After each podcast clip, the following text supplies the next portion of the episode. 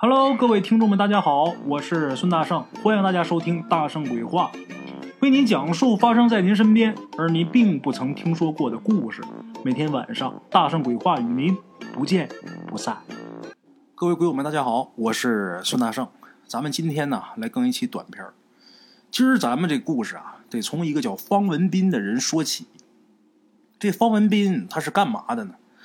开大货车的司机。货车司机这工作，大家多多少少都有些了解啊。常年是开着车往返于南北各地配送货物。这方文斌呐，算得上是一位老司机了，开了得有二十多年车了。方文斌这个人呐，性格特别稳重。由于这个性格的原因，他这车开的也好，从来也不干违反交通法规的事，所以呢，开了二十多年的车，一次意外都没出过。而且年年被这车队里边给评选为先进。话说有这么一年呢，方文斌他儿子方小武，小武中考失利，一直呢在家里边闲着，无所事事。方文斌为这个事儿啊很头疼。儿子也大了，学习呢也不行，不是学习的料。你说拿钱去让他念一个中专吧，中专毕业之后呢？也没什么好工作，咱说现在大学本科的都可地都是呢，一中专念不念也没什么意思。那怎么办呢？思前想后，方文斌决定啊，干脆让我儿子干我这行得了，开大货车。当个大货车司机，虽然算不上是大富大贵，但是最起码解决个温饱，不愁吃不愁穿，这没问题。而且挣的钱呢，也比普通的工人要多。哎。得算是不错的。现在咱说你没那能耐，你成不了龙，咱就好好的过日子呗。正好啊，他儿子这会儿在家闲着呢。方文斌有这想法之后啊，就想着明儿再出车的时候，把我儿子带着，跟我跑几趟。第一呢，跟着我长长见识；二来呢，我也能教一教他这些驾驶技巧。咱说驾校。学完之后倒是该教你的都教你的，但是有些东西啊不是驾校能学得来的。自己儿子自己爹带，那不得掏心掏肺的教吗？跟我跑一段时间，然后再去学票去考驾驶证去。哎，就这么的，方文斌就把自己这个想法跟小五说了。说完之后，小五答应的倒是挺快的。方文斌还挺高兴，看来这孩子对这方面不排斥。这就是好事，就这么的，爷俩啊就约好了，下回出车呀一起走。简短截说，两天之后，这方文斌就接到公司电话了。这回这活啊是打河北往湖南拉一车货。方文斌他们老家是河北的，就这么的，方文斌带着儿子去了指定的装货地点，把货装完之后，他们把这个扇布啊。给蒙好之后，爷俩就上车了。上车之后，开始漫长的旅途。这河北到湖南，那可不近呐。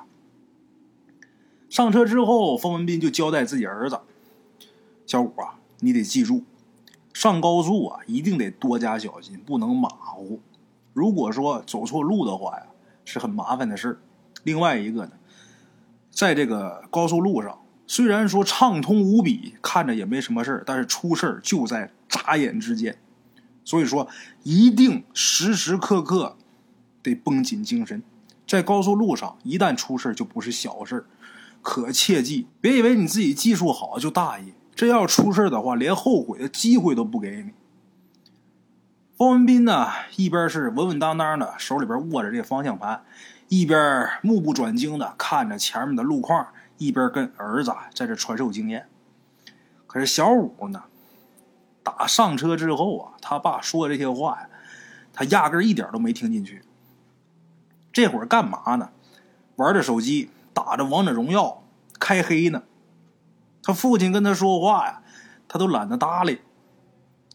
方文斌一看小五这样，说：“还你看你这孩子，你别老玩手机，我拉你出来，我是让你玩手机来了。”你多少看看我是怎么开的车呀？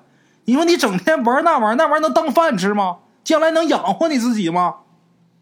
哎呀，爸呀，你能不能别说了？你都嘟囔了一道了，我看你干啥呀？我这打游戏呢，万一说我把人坑了，多对不起人家呀！你开你的呗，我待会儿不玩了我再看你。方文斌一看他儿子这态度啊，气的都懒得再搭理他了。因为要是再说几句的话，那就气得恨不得停车下去打他一顿去。但这会儿在高速上开车呢，方文斌呐，就再没搭理他儿子。这爷俩简单的争执几句之后，各干各的事谁也不搭理谁。小五呢，继续玩他手机；方文斌呢，继续开车。开了一会儿之后，方文斌一想啊，反正现在他儿子这个岁数正处在叛逆的时候，自己呢也管不了那么多。什么事儿呢？他只能是自己个儿自觉。你要说硬摁着学也是白费。他要是不愿意学，他自己不想往那上悟，你费多大劲都白扯。这个。小五啊，他真是没什么自觉性。这会儿他这个脑袋里边想的那些东西，还都是在上学时候想的那些东西，还沉浸在学生时代那股轻松当中，没有面对社会的这个心，不想着自己以后啊该怎么糊口，不想着自己以后该怎么生活，还是无忧无虑的，没钱跟爸妈要。饿了就吃，喜欢什么就让家里人给买。哎，话说方文斌开着车，在这个高速路上啊，颠簸了好长时间。晚上六点钟左右，方文斌他这车呀，穿过了湖北，到了湖南境内了。过了收费站，进入到湖南境内。开了这么长时间的车呀，俩人都饿了。但是为了省钱，为了赶时间，方文斌跟他儿子小五俩人连中午饭都没吃。方文斌倒是早就已经习以为常了，可是这小五有点扛不住了，饿呀，饿的连游戏都打不动了，歪个脖靠着车窗往外边看。这天呢，慢慢就黑了。方文斌下了高速之后，就拐到一条比较偏僻的马路上。这条马路啊，来往的车辆比较少，这也是到达目的地啊最快的一条道。小五跟他爸说：“爸，咱啥时候能吃饭呢？我都快饿死了，饿的我游戏都打不动了。”他爸说：“你着什么急呀？等到前面，等到了市区，把车停好了，咱去吃饭去。”哦，那你快点开呗。这个小五啊，一边捂着肚子。一边就漫不经心的往窗外看，这车呀开着开着就开到了一座石桥，还没上桥的时候，这个桥边啊路上有这路灯嘛，这个方小五啊他就突然间发现一个事儿，什么呢？就靠近这个桥栏杆那个位置啊，放着一个皮箱，就是咱们平时出门用的那个大行李箱。这个皮箱呢还是打开的，还是敞开的。里边就一捆一捆的红色的东西，这小五一下就来精神了啊，把身子直起来，拍拍他爸肩膀，说：“爸，快停，停车，停车，停车！”他爸说：“停什么车呀？咱还没到地方呢，你快停车吧！停车干啥？你不饿了吗？”方便这时候挺奇怪的，但是小五一个劲儿告诉他停车：“你没看见吗，爸？咱车后面就刚才过去那桥栏杆那块有一个皮箱，我看见了，那里边装的好像是钱。”一提到钱，这小五的眼睛啊都直放光。方文斌就说：“不能吧？你瞎合计什么呢？想钱想疯啊！谁把钱放那儿啊？不是，爸，真的，你停下，你停下，我过去看一眼，怕啥的？就这么的。”方文斌没办法，一脚刹车，把这车呀靠边停下了。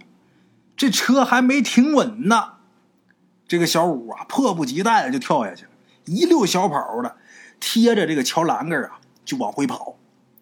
等到了桥栏杆那地方，这一看，眼前一大皮箱，小五就傻了。这皮箱开着盖儿，皮箱里边全是钱。活这么大没见过这么多钱呐，这人就已经失控了，手舞足蹈啊！爸爸，真是钱呐！发财了，爸！小五在这喊。方文斌呢，这会儿在车上坐着。一听小五喊呢，他觉得挺不可思议的。他准备也下车去看看去，可是他刚打开车门，就发现啊，从这个后视镜里边看后面有两盏车灯亮，有一辆轿车过来了。这轿车摇摆不定，速度还特别快，感觉好像是失控了。老司机能看出来呀，感觉车不对呀，不跑直线。方文斌突然间就意识到要出事儿。赶紧是扯着嗓子喊呐：“小五，别在那儿待着，快躲开，躲开！”但是这时候这小五啊，就什么都听不见了，就盯着眼前那箱钱，根本就没注意到打那边来的车。方文斌这边啊，还没下车呢，那边已经撞上了，就听“砰”的一声，那轿车。把这个小五啊给撞飞了，飞哪儿去了？他不是在桥上站着呢吗？这一下给撞飞到桥底下那个水沟里边去了。这个轿车呢，车头也怼桥上这护栏上，挡风玻璃全干碎了，这车前面机盖什么已经全变形了。方文斌呐，一看自己儿子被撞了。突如其来，这一切啊，让这个方文斌觉得自己有点头昏目眩。这人啊，受不了这个刺激，当时就昏过去了。他儿子被撞河里边的，老爹昏过去了。但是这肇事司机啊，人也没跑，也没怎么着。发现把人撞了之后，赶紧报案。等警察来了，这个方文斌也已经醒了。警察赶紧到这个河沟里边。去打捞这个小五，把这小五捞上的时候啊，还真没死，但是伤得很重，赶紧弄救护车往医院拉，在这个救护车上也抢救了，可是还没到医院呢，这人就死了，不治身亡。方文斌呢，悲痛欲绝呀，万万没想到带儿子出一趟车，这儿子啊，就客死他乡了。这事后续得处理呀，方斌找警察找这个肇事者，希望说给个说法你那车是怎么开的呀？这警察呀，调查取证之后，就发现这起车祸呀特别诡异。怎么的呢？根据这个肇事者的描述啊，他这个车在出车之前呢，前两天他刚检过车。这车没有任何问题，这一路上开着也都正常。但是就在快要上那桥还有五十米左右的时候，这车的方向盘还有油门全都失控了，感觉就好像有一个看不见的人啊在那强行操作似的，就根本就没办法控制，所以才把这个方小五给撞着。警察呢调查看监控，确实也是这样。就跟这个肇事司机说的是一样的。这个方文斌呐，还把他儿子为什么下车，到那儿去干嘛，跟警察交代了一下。他说他儿子下车去捡钱去，可是警察呀，在看监控的时候，就看见他儿子下车之后啊，到这个桥头那儿，在桥栏杆旁边啊，手舞足蹈的，但是他眼前可什么都没有。没有方文斌说的那个什么皮箱啊、钱啊，啥都没有。哎，这就是该着这么死啊！这叫鬼蒙眼。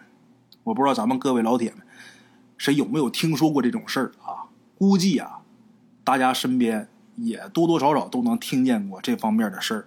如果大家谁听见过啊，可以在今天的节目下面啊留言，咱们一起没事。讨论讨论啊，跟大伙分享分享。我曾经呢，就听有一老司机啊说过这方面的事儿。那老司机就告诉我，就是说，如果你开车，或者说你坐车，坐长途开长途的时候，尤其是人烟稀少的地方，你不管看见这车窗外边啊，这路边有什么东西，你千万都别停车。就是说，地上放着一摞钱，你也别停车，也别去捡。我说为啥呀？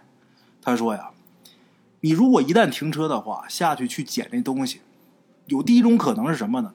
你被抢劫，他那东西是钓鱼的，道边放一摞钱，你下去捡的时候，把你给劫了，把你给控制住，抢你车抢你钱这都小事，万一要要你命呢？这是一方面。再一个什么呢？如果不是劫道的，你下去拿这东西的时候，你就得出事那就不是人放的东西，那就是鬼设的套。哎，之前我们老家海城到鞍山，就海城现在是市，是县级市，之前就是一个县。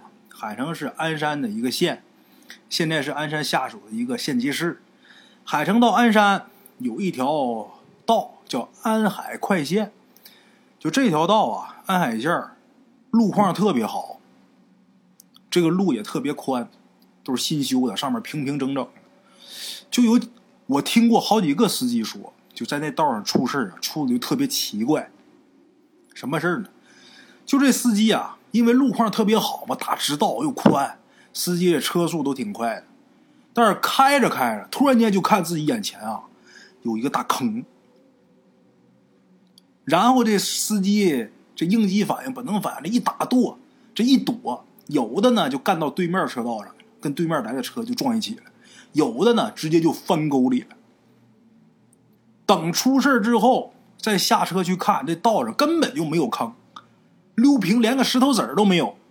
但是就出事就像这种事啊，在安海县出过好几次，就是开着开着看前面有坑，还有看见这前面有人的，这一闪就出事了。我们家我一个亲戚。我得叫大娘，我这大娘哪一年的？可能是一三年左右吧，一二一三一四吧，我具体是哪年我记不清了。在我们海城新东菜市场，他在菜市场溜达买菜，然后呢就来这么一车，那道上都没什么人，没什么车，奔着他就来了，当就给他撞飞了，然后肋条骨撞折了，这个胳膊撞伤了。给撞了之后，人司机特别好，然后把他给弄到医院之后啊，就告诉他说：“你该怎么治怎么治，该给你赔偿都给你赔偿，什么误工费呀，什么医药费，我全给你赔，反正咱这也有保险。”然后呢，这司机态度挺好啊，这肇事的跟被撞的就成了朋友了，哎，然后在闲聊的时候啊，这司机啊就跟我这大娘他们一家人就说：“他说我今儿就怪，也不怎么的。”就一上车呢，就觉着这个风挡玻璃啊模模糊糊，我看不清，老像有一层雾似的。我用这个玻璃水啊喷了好几次，这雨刷器刮了好几回，而且把这个吹风挡的那个暖风也打开了，那玻璃干干净净的，没问题。但是我就是像看不清似的。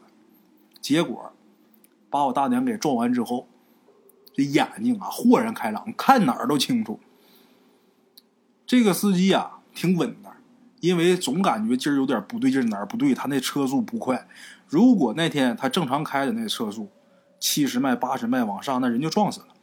那天他开了五六十迈，结果把人给撞那样，好在没有生命危险。像这种事儿啊，就在这种公路上出事儿的啊，甭管是司机，还是说这个过路的人被车撞了，有很多都特别蹊跷的。就包括咱们现在啊，这个网络逐渐开始发达。你看，有一些短视频平台啊，就包括一些我在国外看一些网站，一些离奇的车祸呀。就那个车祸呀，你差一点都撞不上，就感觉就那么给你设计的似的。哎，大家如果身边有这种呃朋友啊，经历过这种事儿，或者说听说过呃这方面的故事，大家可以在下边留言啊，咱们一起讨论啊。好了，各位老铁们。咱们今儿这短片啊，就给大伙说到这儿了。明天同一时间，大圣鬼话，不见不散啊！路边的茶楼，人影错落。用声音细说神鬼妖狐，用音频启迪人生。欢迎收听《大圣鬼话》。Hello，大家好，我是主播孙宇。吃完了饭，然后就百度搜索大圣鬼话，跟孙宇孙大圣一起探索另一个世界。那天山女子独守城，也只是感谢鬼友们，感谢鬼友们，感谢鬼友们一路陪伴。大圣鬼话见字如面，欲知后事如何，且听我下回分说。